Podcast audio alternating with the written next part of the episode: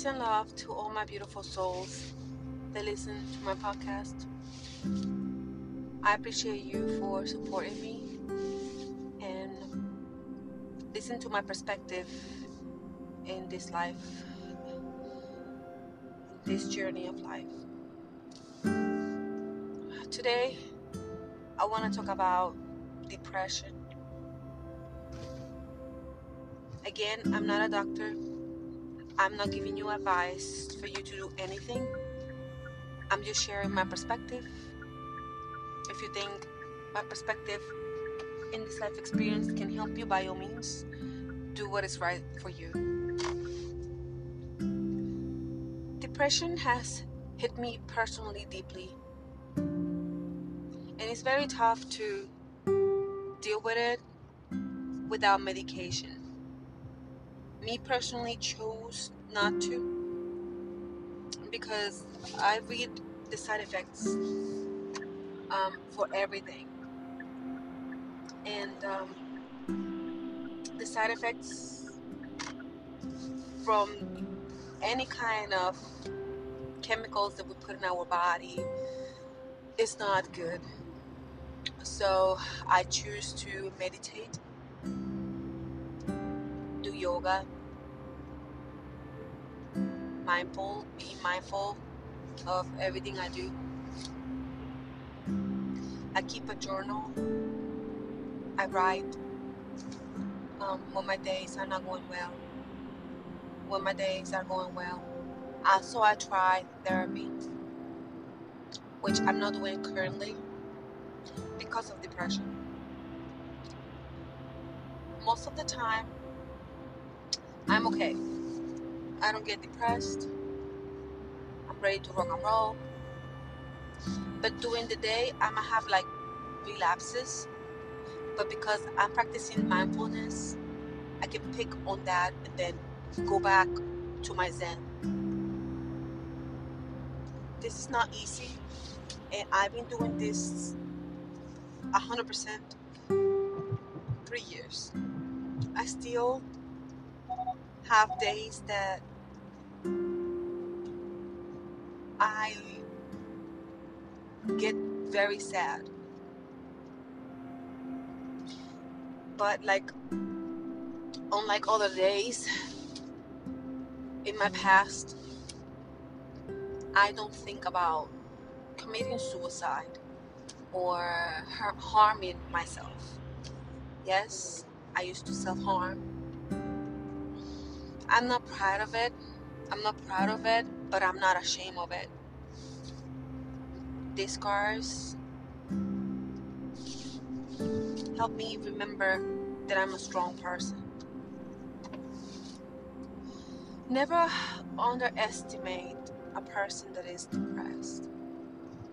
A person that you know is not every day like that and random get depressed Keep an eye on them. But don't allow them to suck your joy. To my friends out there with depression, stay strong. The most beautiful thing that we have that the higher power created for us was a day after another. Don't take your days for granted dig yourself out of that place of darkness and remember in moments of darkness is when you find the light. Search for the light in the moments of your darkness. I promise you there's people like us out there that it, it goes through the dark times to the very deep low sad parts. Every single person go through that. It's just in different levels. Me personally, when I get in that point in my life, I get really, really, really, really, really deeply sad. To the point that I don't want to exist anymore. And that's the truth. But in these past years, I learned not to get that deep. Because when we get that deep, it's very tough to get out of there. So, today was one of those days that I felt deeply, deeply, deeply sad to the point that I wanted to go sleep and not wake up anymore. When I have that sensation, that feeling of not wanting to wake up anymore, that's when I stop myself and I say, no. The gift of life, to experience this life every day, is so worth it. I have health, I have wealth.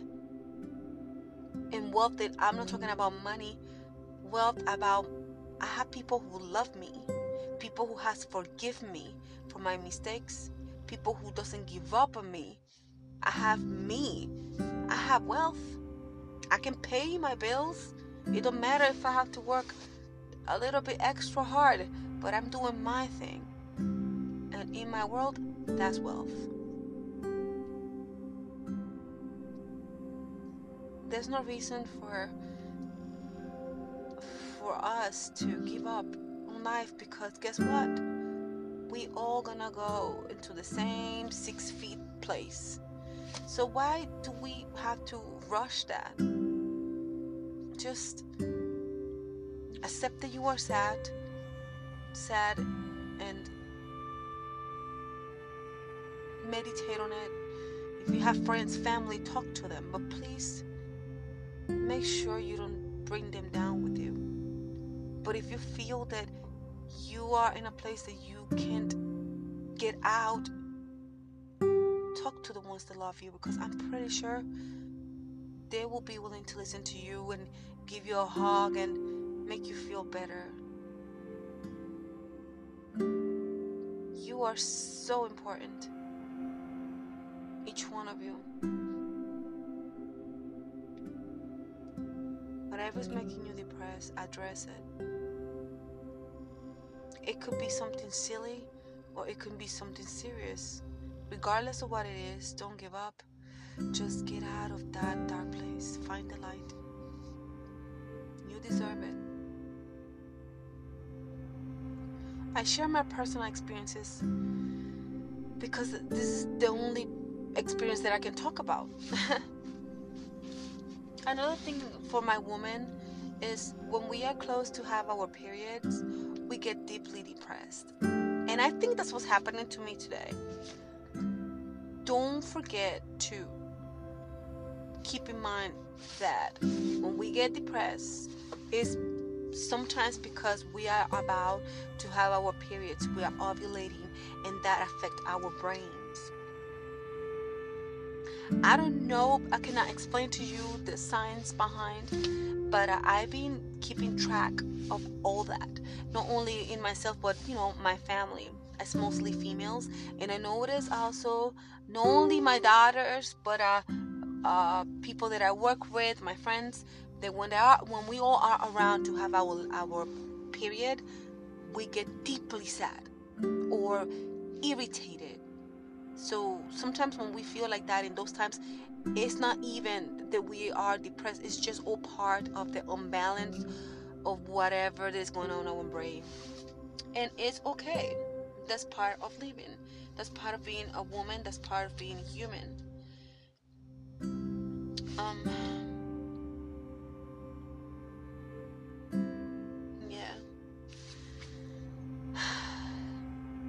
I'm happy that I made this podcast because I can speak my truth.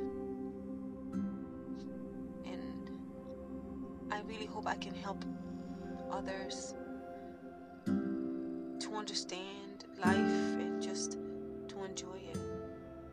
Because no matter what, my friends, life is worth living. is worth it's worth every day living. Thankfulness is the key of happiness. And when we are depressed,